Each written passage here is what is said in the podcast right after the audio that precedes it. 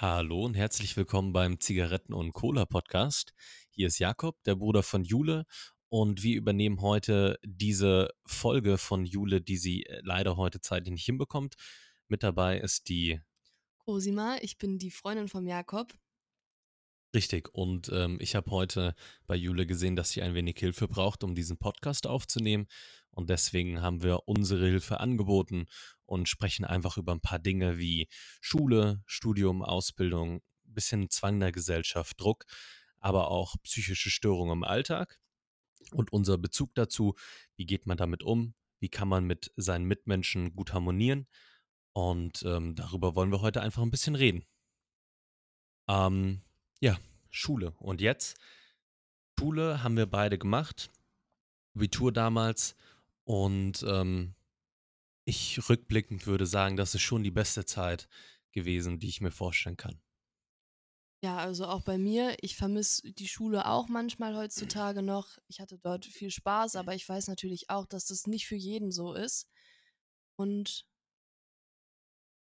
Schule war auf jeden Fall ein langer Zeitpunkt. Ich hatte 13 Jahre, ich glaube du 12 und ähm, oder auch 13 und ähm, Schule ist auf jeden Fall äh, langer Bestandteil an der Seite gewesen. Man muss fairerweise dazu sagen, ich bin jetzt 20 ich bin jetzt 21. und ähm, wir beide studieren Jura in Köln. Ähm, heißt, am Ende des Tages wollen wir irgendwann mal Anwälte sein und ähm, sagen können, okay, äh, das ist jetzt richtig oder das ist falsch, so lustig, äh, wie es klingt, gesagt. Und ähm, um auf diesen Weg erstmal zu kommen, dass man sagt, okay, ich möchte etwas machen, ich möchte studieren, ähm, das ist auf jeden Fall kein einfacher gewesen. Ja, also bei mir war es ganz lange so, ich wusste, ja, okay, ich bin auf Gymnasium, ich werde Abitur machen, aber ich wusste bis zu dem Zeitpunkt, wo ich mein Abitur auch geschrieben habe, nicht, was ich machen will und habe total lange hin und her überlegt, was könnte passen und ich selber war auch komplett überfordert damit, weil ich einfach keine Ahnung hatte, was ich mit meinem Leben anfangen will. Und ich denke, das ist ganz normal und es geht auch vielen so. Man kriegt auch mit, dass es halt vielen so geht und da darf man sich halt einfach nicht zu sehr übermannen lassen. Es ist überhaupt nicht schlimm, nicht zu wissen, was der nächste Schritt ist. Man muss bloß diese Kraft, diese Überzeugung haben, diesen nächsten Schritt machen zu wollen. Und ähm, so leicht das in der Theorie klingt, ein Studium ist eine harte Sache. Das muss man sich erstmal anvertrauen. Aber genauso ist es eine harte Sache, sich dazu zu motivieren, eine Ausbildung zu machen. Äh, jeden Tag drei Jahre lang ähm, kraftvoll morgens aufzustehen, äh, vielleicht in einen Handwerksbetrieb zu gehen oder sonstiges, um äh, dort äh, körperliche Arbeit zu verrichten. Dann gibt es ja auch noch immer die Leute, die einem sagen, so ja, du startest jetzt eine Ausbildung, das ist ja nichts Richtiges oder ja, man ist ja dann nicht genauso gut wie die Leute, die an die Uni gehen und da ein Studium absolvieren, aber das ist totaler Quatsch. Ich habe viele Freunde und Freundinnen, die eine Ausbildung machen, die sagen, das ist total anstrengend, die gehen, gehen Tage in der Woche, gehen die komplett lange arbeiten, neun Stunden und haben dann noch zwei Tage Schule, in denen sie so viel Stoff haben, den sie die ganze Woche über dann auch noch lernen müssen für Klausuren, Zwischenprüfungen etc. Gibt auch diesen Mythos, wenn du studierst, äh, verdienst in dieser Zeit, weil Geld auch immer ein großer Punkt ist, verdienst du in dieser Zeit zwar nichts, danach aber viel mehr. Ähm, ich denke, da musste man auch mal ein bisschen aufräumen. Es ist eigentlich völlig unabhängig davon, was du nach der Schule machst. Du kannst immer so viel verdienen, dass es dir und äh, deiner Familie, falls du vorhast, Familie zu gründen, ähm, gut geht, ja, und ähm, äh, aus finanziellen Gesichtspunkten oder äh, sollte man niemals wählen, ob man studiert oder eine Ausbildung macht. Ich denke, das ist etwas, was da noch ganz wichtig ist zu sagen, weil ähm, das macht wirklich gar keinen Unterschied. Ja, zusätzlich kann man dazu noch sagen, man sollte auf jeden Fall in sich hineinhören und sagen, ja, liegt mir jetzt sowas Handwerkliches, kann ich mir vorstellen, das lange zu machen oder denkt man sich eher, hm, Beispiel Lehrer oder Lehrerin werden. Deswegen muss ich jetzt studieren. Also ich denke, es sollte darauf ankommen, was man machen will, ob man studiert oder eine Ausbildung macht, anstelle von irgendwelchen finanziellen oder sozialen Gesichtspunkten. Und jetzt reden wir ganz viel schon davon, was man machen möchte. Ähm, die Frage ist, hat man denn überhaupt etwas, was man machen möchte? Es gibt ja auch Leute, die sind total ungewiss, was wir vorhin schon angeschnitten hatten. Die wissen gar nicht, worauf sie Lust haben. Die sind vielleicht lustlos, die sind vielleicht ähm, nicht glücklich in der Situation, in der sie sind.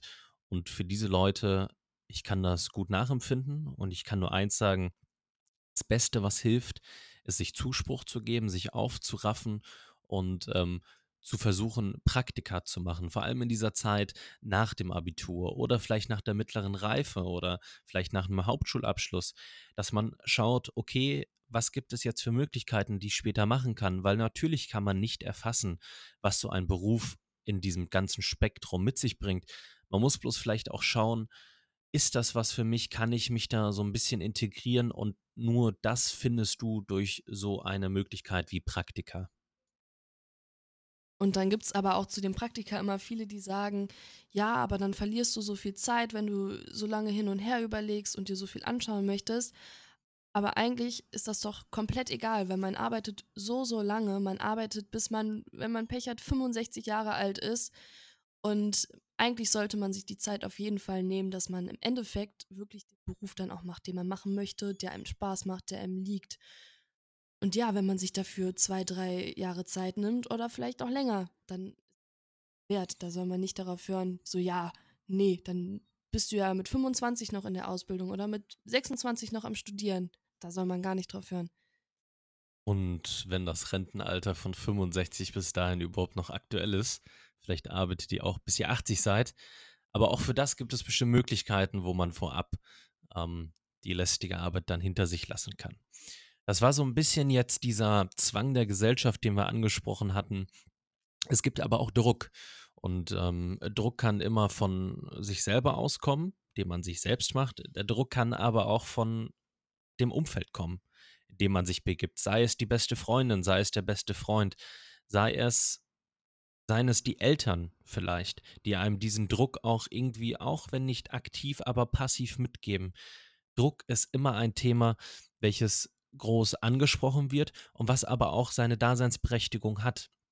Ich denke, wir beide im Jurastudium, äh, man hört immer, es ist so trocken und es ist so schwer. Und natürlich ist es schwer. Ähm, aber trocken, wenn es trocken wäre, würde es keiner studieren.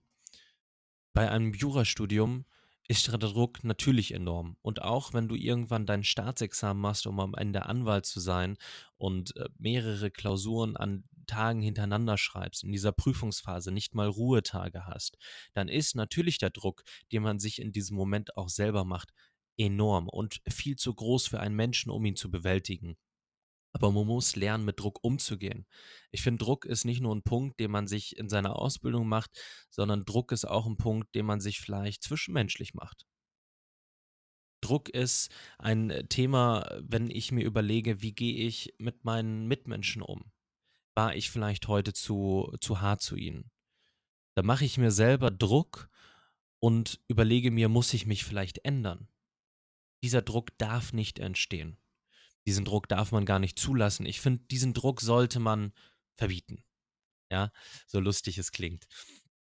Druck ist da in einer gewissen Weise, um sich motiviert zu halten, um vielleicht Dinge zu erreichen. Aber Druck darf niemals die Überhand über dein Gewissen erlangen. Weil wenn du dir selbst zu viel Druck machst, sei es das Studium, sei es in zwischenmenschlichen Beziehungen, dann verlierst du die Fassung.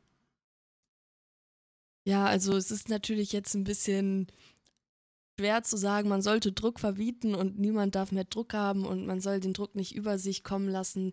Ähm, ich erlebe auch ziemlich viel Druck von mir selber aus. Ich setze mir selber sehr, sehr starke Ziele, die ich dann alle in gewisser Zeit irgendwie lösen muss und dann schiebe ich das auch noch immer irgendwie auf und dann braucht man natürlich auch gewisse, ähm, gewisse Leistungsträger, so wie jetzt zum Beispiel. Cosima muss eine Hausarbeit schreiben ähm, ich auch. Und äh, dementsprechend sollte sie eigentlich schon jetzt die Zielgerade anstreben. Gestern Abend äh, sitzt sie heulend vor mir und hat äh, gesagt, ja, ich habe äh, alles verloren. Ich, es hat gehangen, mein Dokument auf dem PC, ist abgestürzt, ist alles weg. So. Letzten Endes war es zum Glück nicht weg, aber da dachte ich auch schon: „Oh nein, wie soll ich das jetzt alles schaffen?“ Und dann ist der Druck natürlich auch noch mal enorm gestiegen.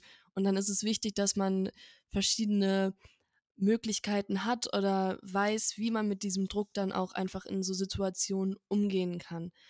Und da gibt's jetzt verschiedene Ansätze, zum Beispiel man setzt sich strikte Zeiten. Wann arbeite ich jetzt? Wann nehme ich mir mal 'ne Pause? Dann darf man sich natürlich in der Pause nicht verleiten lassen, irgendwie noch länger Pause zu machen, als man eigentlich sollte. Und, hm, ich denke, wichtig ist es, dass man dann auch schafft, abends abzuschalten und im Bett zu liegen und zu sagen: „Morgen arbeite ich weiter. Es war gut, was ich heute gemacht habe und morgen komme ich noch 'n Sch Schritt näher an mein Ziel.“ Was dabei auch wichtig ist, weil grad das Thema abends abschalten angesprochen wurde. Ich glaube, jeder von euch benutzt, äh, Plattformen wie TikTok oder Instagram oder sonst was und auch ich oder wir finden das 'n super Zeitvertreib abends, ähm, um müde zu werden. Aber das ist nicht gut. Wenn ihr mal einfach versucht, abends dieses Handy, wenn ihr müde seid, wirklich aus der Hand zu legen, die Augen zuzumachen, in diesen tiefen Schlaf zu kommen, dann, ähm, glaubt mir, dann geht's euch morgens viel besser, weil ihr einfach gut geschlafen habt. Schlaf ist jetzt schweifen wir natürlich voll vom Thema ab, aber Schlaf ist auch ein sehr, sehr wichtiger Punkt für die Gesundheit? Wenn man nicht schlafen kann, ähm, wie sollst du denn dann fit und, äh, gut gelaunt übrigens überhaupt morgens den Tag starten?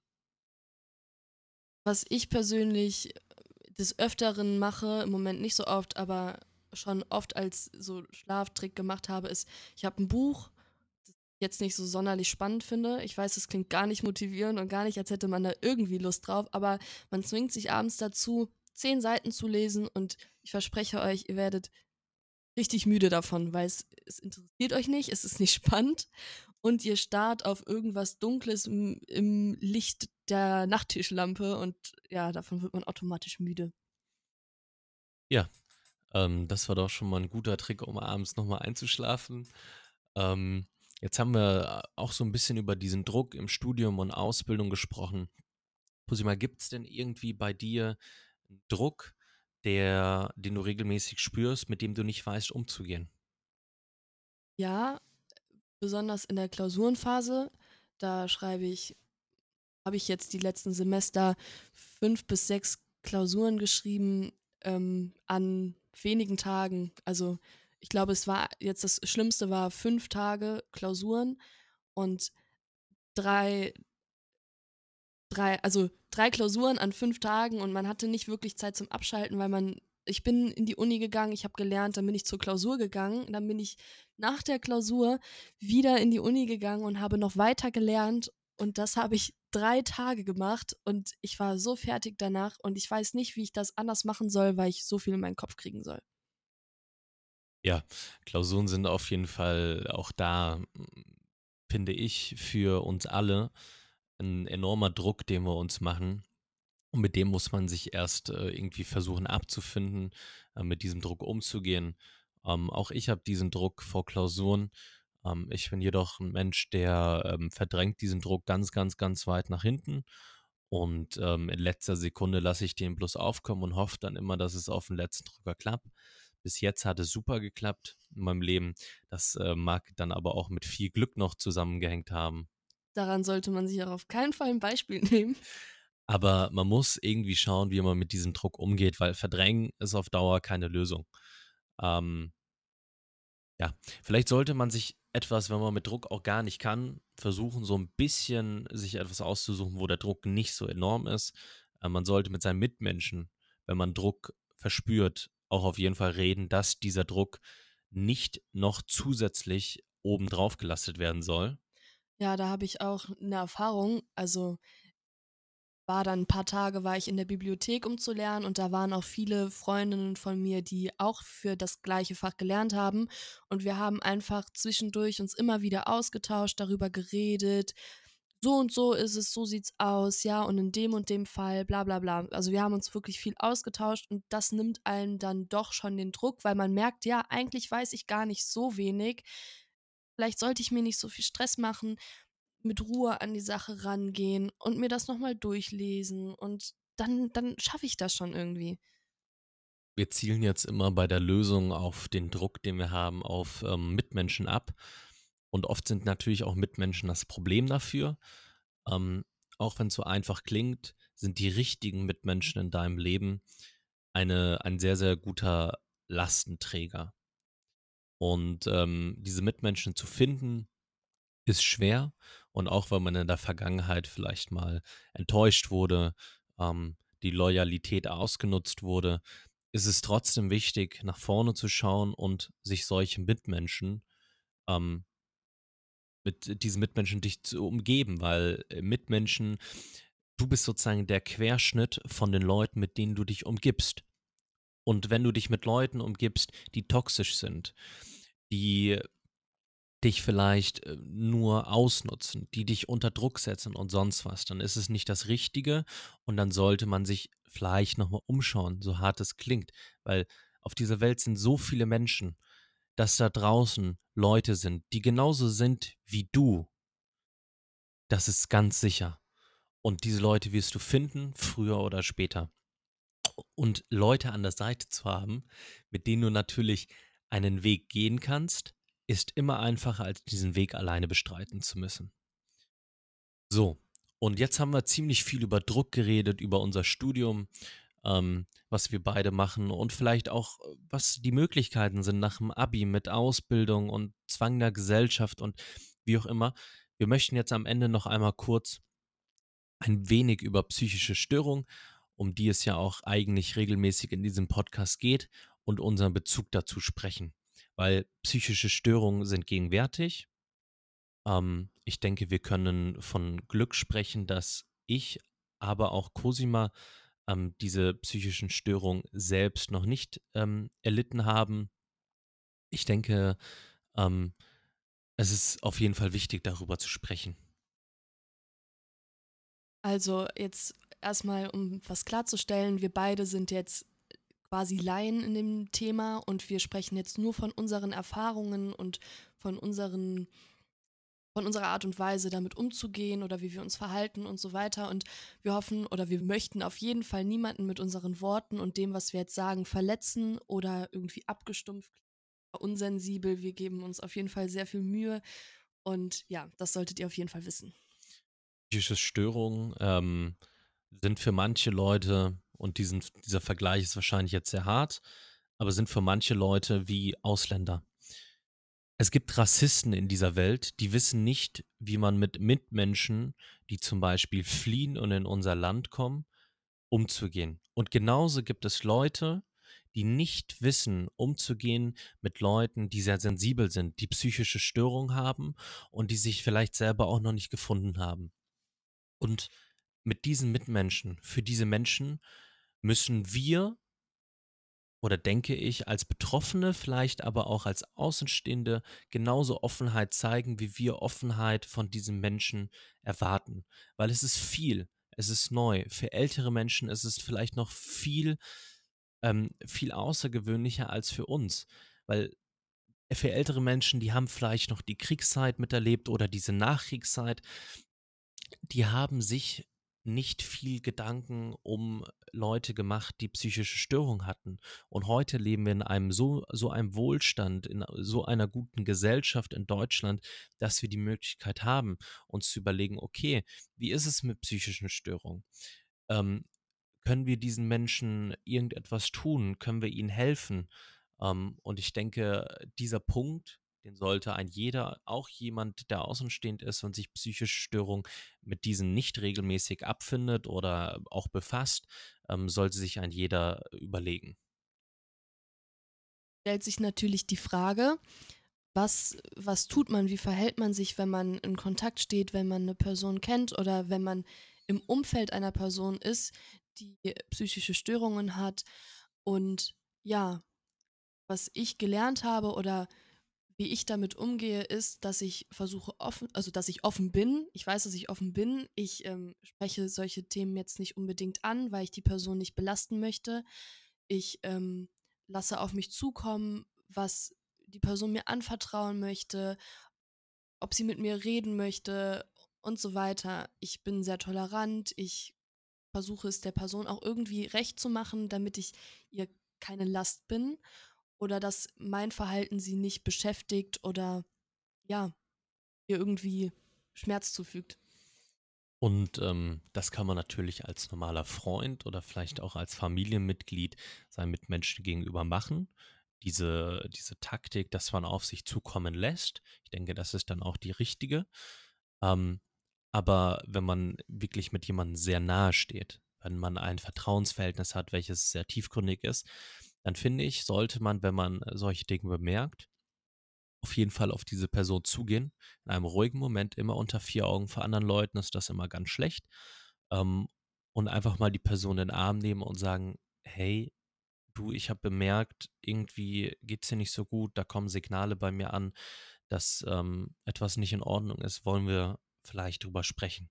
Oder sollen wir vielleicht jemanden suchen, mit dem du drüber sprechen möchtest? Weil erste, oder so habe ich zumindest erlebt, dass eine Person, die psychische Störung hat, auf dich zukommt, ist sehr unwahrscheinlich. Den ersten Schritt, dass diese Person überhaupt offen wird, dass diese Person darüber reden kann und vielleicht auch möchte, ist, wenn du auf diese Person zugehst. Und das meint, und das geht nicht, indem man mit irgendwelchen harschen Vorurteilen daran geht oder versucht, diese Person von jetzt auf gleich zu heilen oder alles vergessen zu machen. Das geht nur, wenn man mit Offenheit und Toleranz seinen Mitmenschen gegenübertritt und sich erstmal anhört, was hat diese Person mir vielleicht zu sagen. Ja, und man darf auch auf keinen Fall irgendwie abgestreckt sein. Man sollte sich, denke ich, als jetzt enge gute Freundin oder als enger guter Freund ähm, sollte man sich in die Situation versetzen, ja, das ist jetzt eine Freundin, ich merke, dass es geht ihr nicht gut oder es geht meinem Freund nicht gut. Ähm, da frage ich mal nach, ja, kann ich was für dich tun? Kann ich dir irgendeine Last abnehmen? Kann ich, keine Ahnung, jetzt bei uns eher der Fall, kann ich mal für dich einkaufen gehen? Irgendwie sowas. Soll ich dir was mitbringen? Soll ich mal vorbeikommen und wir gucken einen Film zusammen oder sowas. Also, dass man einfach auch der Person zeigt, ich bin da, ich interessiere mich für dich, ich höre dir immer zu und einfach, ich hab dich lieb. Ich glaube, Dasein. Äh, mit das Wichtigste. Nicht nur für Personen mit psychischen Störungen, ähm, sondern allgemein, dass man füreinander da ist und ähm, dass man diese ganzen negativen Energien, die in unserem Alltag eh schon rumschwirren, versucht vergessen zu machen und ähm, die positiven aufgreift und einfach so seinen Mitmenschen auch gegenübertritt. Weil wer möchte schon abgewandte Freunde haben? Wer möchte schon Freunde haben, die hinterm Rücken etwas machen, was einem schadet? Solche Freunde können am besten sich einfach aus dem eigenen Leben entfernen, weil solche Leute braucht man nicht. Man braucht Leute, die hinter einem stehen. Und auch wenn du vielleicht gerade derjenige bist, der nicht empfindet, dass er Leute hat, die hinter ihm stehen, dann steh doch du zumindest hinter den anderen Leuten. Weil wir sind ehrliche, wir sind offene Menschen und wir haben es nicht nötig, in unserem Einleben, dieses kostbare Leben, was wir haben, so unsere Zeit zu verschwenden. Ich finde, das ist ganz, ganz wichtig.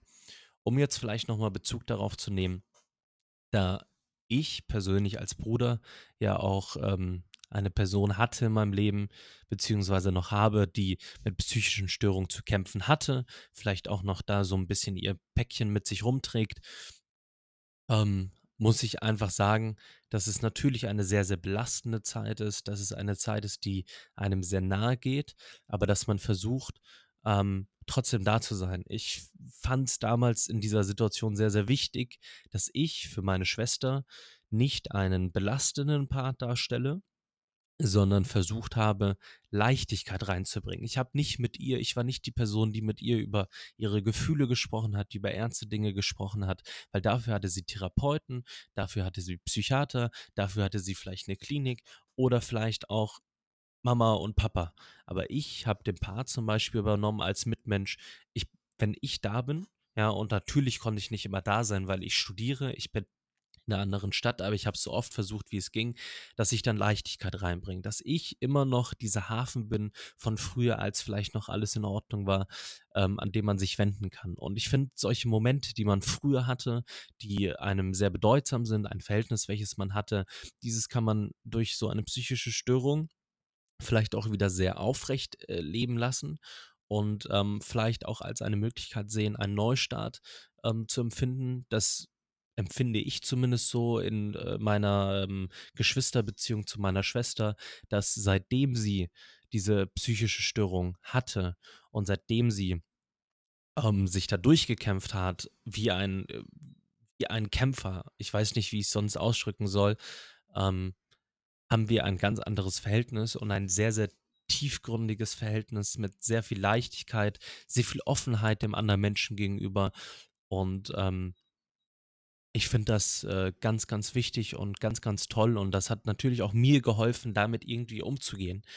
Und ähm, das so zu machen, wie wir es gemacht haben. Vielleicht kannst du, Cosima, noch mal ein bisschen ähm, erzählen, wie ist es denn, wenn man aus einer Familie kommt, so würde ich das mal sagen, wo sowas nicht gang und gäbe ist, wo sowas, äh, wo psychische Störungen nicht aktuell sind und wo von außen alles scheint, als sei alles super.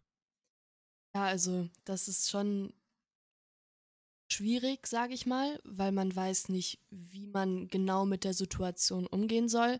Man möchte die andere Person nicht verletzen. Ähm, man möchte der anderen Person nicht zu nahe treten. Man möchte der Person aber auch zeigen, man ist da und man interessiert sich, wie ich auch eben schon gesagt habe. Ähm, und man hat ganz, ganz viel Angst. Man hat Angst, was falsch zu machen, was Falsches zu sagen, sich falsch zu verhalten oder nur irgendwie, indem man mal den Rücken zukehrt, der Person was Falsches zu signalisieren auch, weil wir denken auch so viel nach und sind so, sag jetzt mal, tief, Kopfmenschen. ja, sind so tief drin mit dem Kopf, dass sie alles überdenken, dass sie sich viel zu viele Gedanken machen und alles versuchen zu analysieren, wo es eigentlich vielleicht auch gar nichts zu analysieren gibt. Und das war so das Schwierigste für mich, dass ich falsch verhalte, dass ich was Falsches sage, dass ich zu unsensibel bin vielleicht auch. Und jetzt muss man wirklich sagen, sie ist eine super tolle Freundin, die sich mit dieser Situation gut abgefunden hat. Ich denke, besser kann man das nicht machen. Und ähm, deswegen funktioniert dieses Trio von, von Jule, Cosima und mir halt auch einfach so klasse. Ähm, weil man mit Leichtigkeit an die Sache rangeht, weil man eben zeigt, okay, das Leben ist lebenswert, das Leben kann lustig sein, das Leben kann Spaß machen. Besteht eben nicht nur über tiefgründige Gespräche, besteht nicht nur aus Gesprächen mit den Therapeuten, sondern es besteht auch aus Spaß. Und das ist ganz, ganz wichtig. Und diesen Spaß kann ein jeder von euch haben, denn Spaß gehört dazu und muss auch dazu gehören und kann als Abwechslung zu so einem Studium, was vielleicht auch Cosima und ich machen, ähm, einfach auch mal schön sein. Ne? Ähm, und ich denke, mit diesen Worten ähm, verabschieden wir uns jetzt. Wir hoffen, dass euch diese Ersatz-Podcast-Folge vielleicht ein bisschen weniger als bei Jule, aber vielleicht auch gefallen hat und dass wir irgendwann mal vielleicht mit Jule auch zusammen ähm, einen Podcast zusammen aufnehmen können. Also, tschüss. Tschüss. Und jetzt gibt es noch zwei Sachen. Einmal den Podcast bewerten, hoffentlich positiv. Ähm, und dann haben wir natürlich auch noch eine Songempfehlung. Und zwar California Dreaming von Marvin Game und Cassandra Steen. Und dann wollte Jakob unbedingt noch einen zweiten Musikwunsch hinzufügen, und zwar Schlechtes Vorbild von Shirin David. Und damit war's das und wir wünschen euch noch eine schöne Woche bis zur nächsten Folge. Alles, was ich bin, war es wert. Hab es angenommen und gelernt. Mich von der Vergangenheit entfernt. Gib mir keinen Gedanken, der mich beschwert. Nein, nie mehr. Und leer. Sei nicht so hart mit dir selbst. Wann hast du dir das letzte Mal ein paar Fragen gestellt? Was willst du, warum willst du und warum nicht? Wer bist du, was deine Mission und deine Sicht? Was willst du verändern, was begeistert dich? Wie viel Zeit kannst du verschwenden, die du einsam bist? Wo sind deine Grenzen, wo dein Fokus? Wie lang kannst du hier bleiben, bis du los musst? Warum bist du nicht in der Gegenwart? Warum zweifelst du an dir selber fast jeden Tag? Warum lässt du nicht los, wenn du doch weißt, es wär gut? Wenn du reich sein willst, wie viel reich ist genug? Wann, wenn nicht jetzt? Wo, wenn nicht hier? Wer, wenn nicht ich? Worauf warten, bis was passiert? Wiefern ist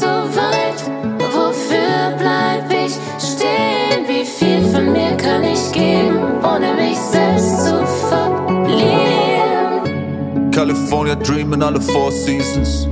Komm mit, lass uns sofort fliegen. Ich kenn ich nur den Weg, ich kenn die Shortcuts. Streich unmöglich aus deinem Wortschatz. 2-1, das ist ein Countdown.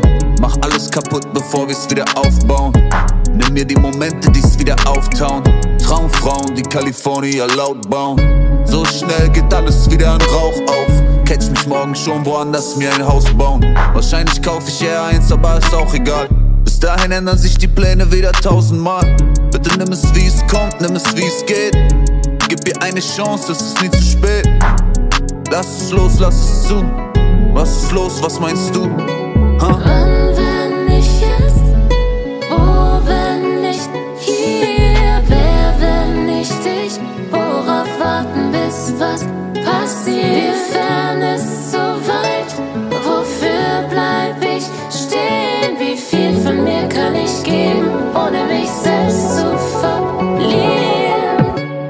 California Dream in alle Four Seasons. Komm mit, lass uns sofort fliegen. Ich kenn nicht nur den Weg, ich kenn die Shortcuts. Streich unmöglich aus deinem Wortschatz. I find you in all these things of.